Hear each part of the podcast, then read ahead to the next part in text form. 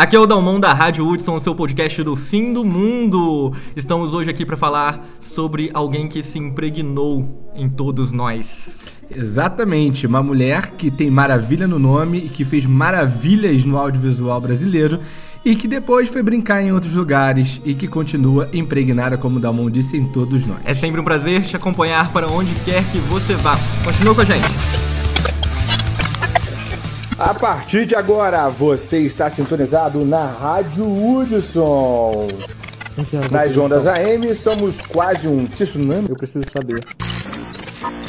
Isso parece normal, mas nós já nascemos primeiros. Aqui a gente toca o lado B do pop. E de vez em quando Apocalipse. ouvimos até o disco ao contrário.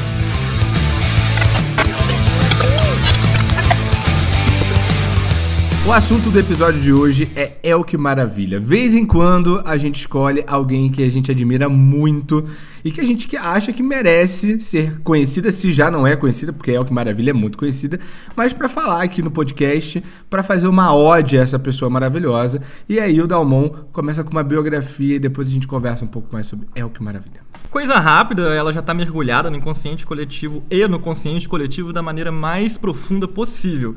Então, só para fazer uma rápida passagem pela vida de Elke, basicamente ela era considerada modelo, jurada, apresentadora, cantora, foram as principais atividades dela durante a vida. Mas antes disso, ela chegou a ser professora de línguas, ela chegou a ser secretária bilíngue, ela falava oito idiomas, então ela tinha essa, essa linha aí de linguagem. Inclusive, ela cursou na UFRGS. Ela cursou filosofia, medicina, letras e foi e se tornou tradutora e intérprete de línguas estrangeiras, de tanta facilidade que ela tinha com idiomas. A Elke nasceu em. Isso aí é uma, uma, uma questão curiosa, uma questão bacana da gente comentar. Existe uma controvérsia, toda pessoa incrível tem controvérsias, né? E ela, por alegação, diz que é russa. Só que a história dela mostra que, que, ela, que ela é alemã, talvez. Então Na verdade, a certidão de nascimento diz que ela nasceu numa cidade alemã, inclusive fica a pouco mais de 270 quilômetros da cidade onde Adolf Hitler nasceu também. Então, talvez essa origem dela tenha sido escondida exatamente porque o oposto total dela ali, né? O oposto É. completo dela. Que é Adolf Hitler ter nascido perto. E ela totalmente libertária e tal. Inclusive, Mas quem eu- fala sobre isso é o Chico Felice, que é o biógrafo dela. Mas eu, como uma pessoa que concordo que a gente tem que ir pelo que a pessoa alega, eu prefiro acreditar que ela nasceu na Rússia. Se ela achava isso interessante, se ela preferia se dizer assim, vamos colocar assim. Então, seria por alegação nascida na Rússia em 22 de fevereiro de 45. E por registro na Alemanha. E por registro da Alemanha. Ela veio com a família fugida da guerra para o Brasil. Eles moraram por um tempo é, em Minas Gerais e depois foram para São Paulo, Atibaia, e viraram cultivadores de morango em 55. E moraram no sul do país também, depois. Chega- foram para Porto Alegre e aí continua. Aqui a gente está dando só uma um pouco da, da história. É, a morte da Elke foi em 16 de agosto de 2016, com 71 anos. Ela morreu bem Muito jovem. jovem, muito Hum, nova. Chegou aí na metade da vida. Mas viveu bem, né? Deixou É. um legado incrível. Foi uma metade da vida bem vivida. Outro ponto importante da sua vida é que ela fez história também no cinema. Ela foi uma atriz de filmes renomadíssimos no Brasil, de filmes brasileiros renomadíssimos. E depois ela foi fazer em 86 uma minissérie que era, era chamada Memórias de um Gigolô. E ela fazia o papel de uma dona de bordel. E ali ela se tornou, então, um, um- tipo uma madrinha, tipo uma embaixadora da Associação de Prostitutas do Rio de Janeiro. Ela foi convidada e aceitou o convite e se tornou assim. Ela também foi considerada por muito tempo como uma madrinha da, da- da- do povo LGBT. Até porque, de certo modo, de certo modo não, acho que se encaixa dizer que ela fazia drag, né? Porque era basicamente o que ela fazia, a forma com que ela se vestia. É, aí a gente talvez entre numa, num- numa discussão que não cabe aqui no, no podcast, mas que é interessante porque a, a própria Elke fala que ela gostava de, de se vestir daquele jeito, né? Sim. Não era só pra estar no palco, não era só pra estar no estúdio, era como ela gostava de se vestir. Então, talvez ou ela estava permanentemente de drag pra performar o Isso. papel social dela, ou ela não fazia drag, né? Então a gente não sabe. É, a, a gente diz fazer drag no sentido. É que o RuPaul fala, né? É, nasci pelado, o resto é drag. O resto, é, ela- nesse sentido rupouriano aí da coisa. Então, eu acho que o que eu aprendi hoje, assim, a gente viu algumas entrevistas, né? A gente já vinha assistindo o material é. dela há algum tempo. E uma coisa que me chamou muita atenção e que eu acho que a gente pode trazer para o nosso dia a dia é essa capacidade que a gente tem de sacralizar e, principalmente, de ter esse, esse- esse olhar artístico sobre a nossa existência, que eu acho que a gente às vezes não tem, né? Exatamente. Duas coisas importantes sobre esse tema de hoje é, primeiro, que a gente é, buscou a Elco Maravilha como uma referência para esse, esse podcast, né, como um tema para esse episódio, é porque ela tem um pouco do, da vibe da Rádio Hudson, né? É, uma das críticas que ela faz à, à sociedade em que ela viveu no seu tempo era a de que as pessoas olhavam para ela com certo preconceito, porque ela era extremamente extravagante, é, era muito midiática, ela era muito, muito brincalhona, muito comediante até de, a- a- de certo modo, né? Mas ela tinha um profundo saber. A forma com que ela falava da vida era uma sabedoria genuína. Não era nesse... Ela estudava muito, mas não era necessariamente aquela sabedoria de citação de, de grandes sábios, de grandes filósofos. Não, ela mostrava a sabedoria da forma mais é, midiática possível para atingir todo mundo. Para as massas, exatamente. E as pessoas se assustavam um pouco com isso quando conversavam com ela ou quando paravam para ouvir o que ela tinha para dizer, porque a figura dela supostamente não era de acordo com o que ela tinha para passar.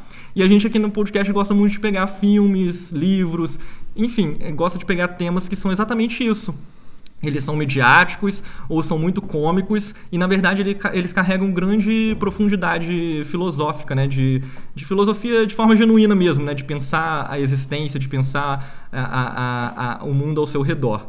E eu acho que é por isso que a gente pegou muito da Elke nesse momento, por isso. Além, é, é- é por ela ser um grande ícone, mas ter um certo preconceito. Eu mesmo, por muito tempo, é, até a vida adulta, achava que a Elke Maravilha era só uma figura excêntrica, só alguém que, que, que gostava de aparecer, como, por assim dizer. A gente que nasceu na década de 90, principalmente, né? A gente costuma ouvir lendas do imaginário popular sobre essas figuras que aparecem na televisão.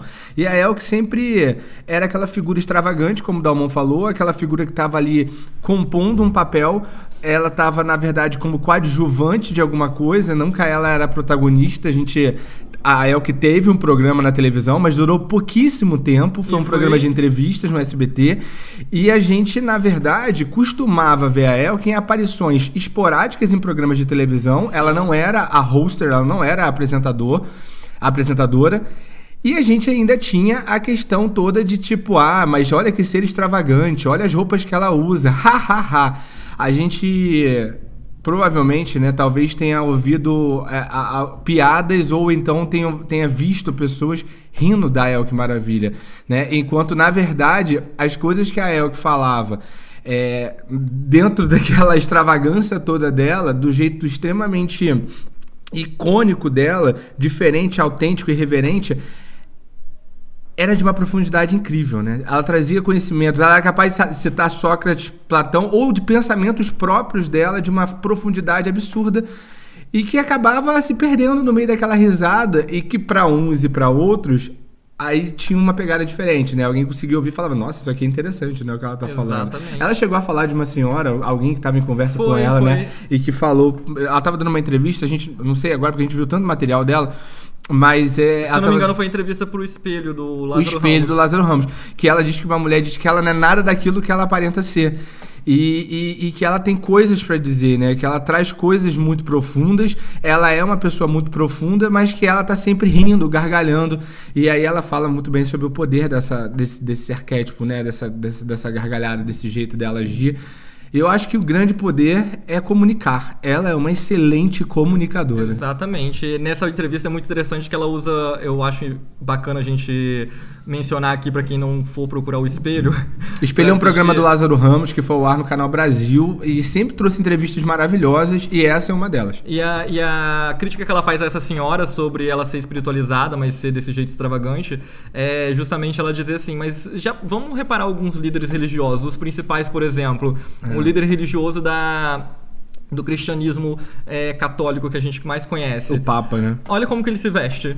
Exatamente. Então, é- é- é, ela, ela veio com uma. Por isso que, de certo modo, ela fazia drag. Ela veio com uma coisa muito importante: é quebrar esses padrões que a gente tem na mente de sociedade, cultura, de, de costumes. É, é justamente mostrar que é como ela também diz no espelho, né? A gente nasce pelado, sem nada, e a gente tem que se melhorar externa e internamente até o final da vida, né? É, eu acho muito interessante a visão que a Elk tem, às vezes é até um pouco é, tragicômica que ela traz do que é o ser humano, né? É. é. De como ela fala que nós somos seres macacos pelados e extremamente arrogantes. É. E a gente é isso mesmo, né? Se você parar pra pensar, ela faz analogias com os outros animais do, do, do, dos reinos naturais, né? Ela fala do, da cobra, ela fala gorila, de, do, gorila, gato. do gato, que são animais que são por serem, né? Eles são porque eles estão ali. Porque Eles já sabem tudo. eles já têm o propósito, eles nascem com aquele propósito, e a gente não, a gente nasce inclusive sem saber quem nós somos, a gente nasce sem propósito, e é através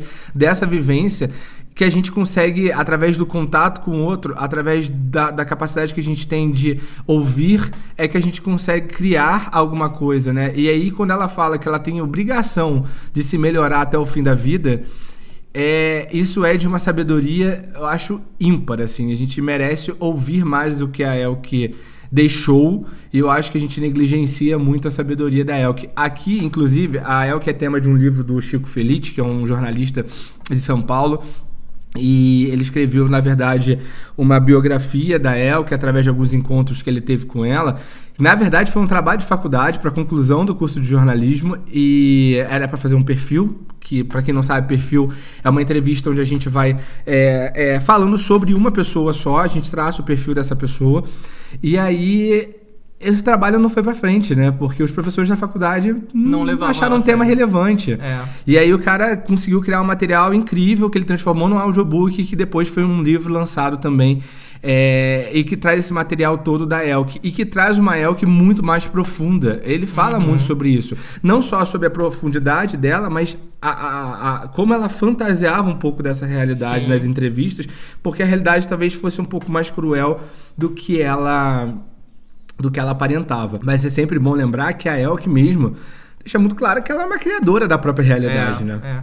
É. É, para complementar o seu pensamento, antes de complementar, eu vou tentar organizar o meu raciocínio. E antes eu preciso comentar que, assim, o que a Elke falava, a sabedoria que ela tinha para passar, é impossível a gente transmitir através daqui, porque é só a forma com que ela fala, as palavras que ela escolhe, é, onde ela escolhe falar, é que faz a coisa ter emoção, é que você consegue entender. Então eu acho que assim, é, o- a função desse podcast é mais fazer uma ode a Elke Maravilha, divulgar o nome dela, a lembrar, porque querendo ou não, é, a partir do momento que uma pessoa, um ícone morre, ele vai ficando cada vez mais, menos na mídia. Então, assim, a gente tá tentando usar aqui o nosso espaço para falar mais dela, para você, para que você possa pesquisar. Tem muito material dela na internet, de programas antigos que ela participou, de programas não tão antigos, é, pouco antes da morte dela, muitas entrevistas. E, assim, cada entrevista que você vir da Elko Maravilha, você vai enxergar essa profundidade que ela tem. Voltando ao raciocínio do que o Hades falava a respeito do, do, do rapaz ter feito o perfil dela e não ter sido aceito na academia, é muito importante a gente falar que, que, infelizmente, a gente, ainda vive numa, numa, num sistema social em que a- a os títulos são importantes para dar relevância ou não a alguém. E como ela parou no título de intérprete de línguas estrangeiras, a gente acabou não levando em consideração. Ela não fazia parte de- de- da, da academia, ela não fazia parte das belas artes, ela não ficou icônica como uma cantora, ela não se tornou um, um ícone como cantora, não se tornou um ícone como uma, uma artista de uma área específica. Ela não, não criou um nicho para ela, não, não buscou uma área artística para ela se aperfeiçoar. Como ela mesmo disse, ela nunca se importou com isso. Ela disse que sempre só produziu. Ela nunca se importou em ser nomeada como cantora, em ser nomeada como atriz, em ser nomeada como jurada, em ser nomeada como modelo. Ela sempre usou todas essas produções para fazer a grande obra de arte da vida dela. E é interessante porque hoje a gente vê muitos coaches, é, é, é, grupos de, de, de, de- que buscam autoconhecimento ou bem-estar de grupos e tal, falando sobre viver no momento presente. E a Elke f- deu uma entrevista, não- também não me lembro qual foi a entrevista que ela falou, que ela fala que ela, exatamente isso, depois que o Dalmon falou, que ela não liga para os rótulos que, que falam de at- atriz, cantora, apresentadora, jurada, e que ela só se importa com o agora. Ela, não, ela, ela tem um apreço pelo passado dela, Isso. né? Ela tem um carinho pelo que ela viveu, mas que ela está se importando com o agora. E isso traz uma leveza. Eu acho que a leveza da Elke estava em deixar o legado no momento em que ela pode deixar o legado dela. No momento em que ela podia falar, em que ela tinha espaço para expor, Sim. ela ocupava esse espaço com excelência. E se ela fazia isso, se ela ia fazer isso mais à frente, ela não estava preocupada. Se ela tinha feito errado no futuro, ela se perdoava com uma facilidade incrível. Inclusive, é, tem um trecho da entrevista com o Lázaro Ramos que ela fala sobre a necessidade de ainda existir guerra. E, é uma, um, e tem uma frase que ela fala que é assiste. importante. Ela, se isso, ela, ela acredita que sim, ainda é muito necessária a existência da guerra nesse momento. Aí eu não vou falar porquê, mas vocês assistam a entrevista do Lázaro.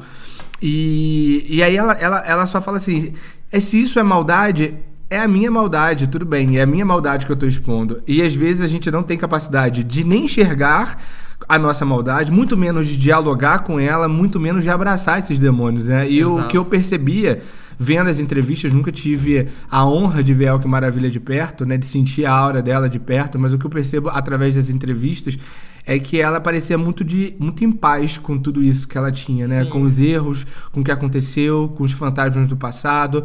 Ela ressignificou, parece, muita coisa, até e... porque o Chico Felice traz coisas no livro, né? Episódios, quando ela fala do pai, ela sempre fala com muito carinho, mas parece que havia episódios de violência muito forte na relação dela com o pai. Sim. Existia um, talvez um aborto que aconteceu na Europa e que ela teve que sair do Brasil já grávida. Então você imagina, são, são realmente episódios violentos, tristes da vida dela, mas que talvez ela tenha entendido a capacidade dela de ressignificar esses é. episódios e de trazer esse sorriso e aquela gargalhada. Gargalhada tem poder, né? Sim. Eu tava lendo a Jornada do, Herói, a Jornada do Escritor. Depois eu boto a referência do livro aqui. É um livro super interessante para entender vários aspectos da vida e também da, do, literatura, da, da, literatura, da, da obra. É, exatamente. E é muito interessante porque ele fala sobre esse poder da catarse, através principalmente da risada, né? A gente, às vezes, está ali desesperado e a gente, se a gente parar e encarar de forma até com humor né? Às vezes sem vontade de uma situação que está incomodando a gente, a gente percebe que aquela situação tem bem menos poder sobre a gente do que a gente imaginava. Criança, como já dizia El, que maravilha. Antes de continuar esse episódio, vá lá e segue a gente nas redes sociais. No Instagram, eu sou Adson Ramos, A-D-I-S-O-N Ramos. E no Twitter, Adson Ramos 3 no final e você me encontra. Já o Dalmon. Para me encontrar é só você entrar com DalmonCraft. Craft é de artesanato ou arte em inglês. Dalmon é com U e N no final. DalmonCraft para praticamente todas as redes sociais: Instagram, TikTok. Twitter e você também pode seguir a gente até mesmo para ajudar a gente é, na divulgação do, do projeto Rádio Hudson no arroba Rádio Hudson, Rádio Hudson com I, Hudson com I, no Instagram. Continuando. Para deixar aqui mais alinhado, é, necessidade, precisar da guerra não significa desejo. É. Tá? Ela explica isso, você entende muito bem o argumento dela. O argumento dela é sensacional do que, do que ela quis dizer com ainda é preciso ou ainda é necessário ter guerra. É muito importante isso. Além desses pontos todos que comentamos, eu quero comentar uma coisa que eu acho muito legal, é que acima de tudo, é, ela, era, ela foi um ícone de verdade, assim, na moda. Ela começou com na, no mundo da moda de uma forma mais conservadora, a forma de se vestir, a forma de se expressar, e a partir do que os anos foram passando, ela foi cada vez mais trazendo uma personalidade própria para a moda que foi comparada em 2009 com a Lady Gaga. Muita gente falava que a Lady Gaga imitava, é o que maravilha. E eu achei, gente, é, uma, uma declaração dela a respeito disso que foi muito maneiro porque mostra muito essa questão de como que ela era uma, pessoa realmente mais evoluída do que a maioria da, da, da, de nós da sociedade, porque ela foi extremamente humilde. Ela, acho que por ela ter essa consciência, uma vez ela falou na, numa entrevista com a Marília Gabriela que a, o sonho dela era poder, não com essas palavras, porque eu já vi essa entrevista há muitos anos, então deve ser outras palavras, mas mais ou menos ela disse que o sonho dela era poder viajar o mundo inteiro e abraçar todas as pessoas e dar um beijo na, na, em todo mundo. Por quê? Porque ela tem uma consciência de coletividade. Ela sabe que, na verdade, todos nós estamos conectados. No espelho também do, do Lázaro Ramos, ela cita que é, o, o, o, espelho, porque assim, ela falava oito idiomas, mas ela ainda sabia também as línguas, as línguas do grego antigo e do latim, que não são faladas atualmente. Elas são estudadas geralmente só por grafia. E aí ela comenta sobre o, o que, que o espelho significa em grego antigo e também no grego novo. Ela diz que, que, é, que é quase o mesmo significado, que espelho significa ídolo. Ou seja, quando você olha para alguém que você admira, você está se vendo no espelho. Então é, é, bacana você ver todo mundo que você admira, porque eles têm um pouquinho de você. Você não admira essa pessoa à toa, elas te ajudam a, a, a você a você se entender melhor também. Então, por ela ter essa consciência de coletivo, de saber que todos nós somos uma coisa só, Quando ela, ela foi questionada sobre essa questão da Lady Gaga, a resposta dela foi incrível. Ela disse assim: Não, ela não me imita, porque a alma dela é diferente. então ela sabe que, na verdade, é, é, essa, esse símbolo da pessoa excêntrica vai se repetir em toda a cultura. É um arquétipo, né? É, Como é diz um o Jung, símbolo. é um To- símbolo. to- ele tudo tá se repete em toda cultura. Em toda cultura se repete o símbolo da mãe, em toda cultura se repete o símbolo do pai, em toda cultura se repete o símbolo do filho, e assim por diante. O símbolo do artista, o símbolo do artista fracassado, o símbolo do artista de sucesso. O símbolo do pícaro, né? Que é Isso. esse que traz a felicidade, que anuncia Isso. as coisas. Então, é por ela ter essa sabedoria, ela tem humildade suficiente pra saber que ninguém tá, tá imitando ninguém. As pessoas estão reproduzindo uma coisa que é um padrão humano que tá em nós. A gente vai reproduzir querendo ou não sem perceber, entendeu? Mesmo Uhum. quando a gente acha que tá tentando sair do sistema. Talvez a, a El Que Maravilha tenha sido a nossa pícoro do século. Do início, do final do século XX, início do século XXI aí, com uma capacidade incrível de anunciar todas as mudanças, com uma sensibilidade absurda para falar sobre tudo que a gente já estava começando a viver É. e ainda viria a, a viver. É, ela parecia que já estava percebendo todos os momentos complicados que a gente acabaria enfrentando, todo o obscurantismo que a gente acabaria se defrontando em algum momento ali na frente. É. Não sei se talvez ela tenha ido brincar em outro lugar, que era como eu ela falava. ela fugiu mesmo. Ela falou assim, gente, eu vou meter o pé. Porque É, esse parquinho deu. aqui, esse play aqui não tá muito legal pra brincar agora. Mas fica aqui então a nossa, a, a nossa contribuição para essa jornada, para essa brincadeira da Elke. É uma contribuição mínima, mas é ela com certeza é um dos nossos ídolos. Com certeza é, é o espelho para quem para qual a gente gostaria de estar olhando sempre. E é por isso que a gente começa, começou o episódio dizendo que ela estava impregnada em todos nós, porque como ela mesma disse é, em uma das suas últimas entrevistas, que foi para o Fantástico, ela fala que ela teve vários parentes e que eles morreram, que ela deixou eles... Amigos, né? Amigos, parentes que morreram, porque ela já estava uma pessoa mais, mais velha, né? 71 anos. Na época devia Quando estar com faleceu, 70, né? mais ou menos. Então ela, ela diz que, na verdade, essas pessoas não morreram, porque ela está impregnada dessas pessoas. E é a mesma coisa, a gente está impregnado da Elke Maravilha, assim como de tantas outras pessoas. Eu acho que é importante a gente manter essa, essa Essência, né? essência que está impregnada em nós, tentando fazer com que outras pessoas também estejam impregnadas de Elke Maravilha, pesquisem mais através desse podcast. Quero muito agradecer a sua presença aqui, a sua audiência. Muito obrigado por ouvir a gente. Eu espero que a gente possa ter próximos encontros ao longo desse caminho, impregnados de Elke e de tantos outros que inspiram a gente.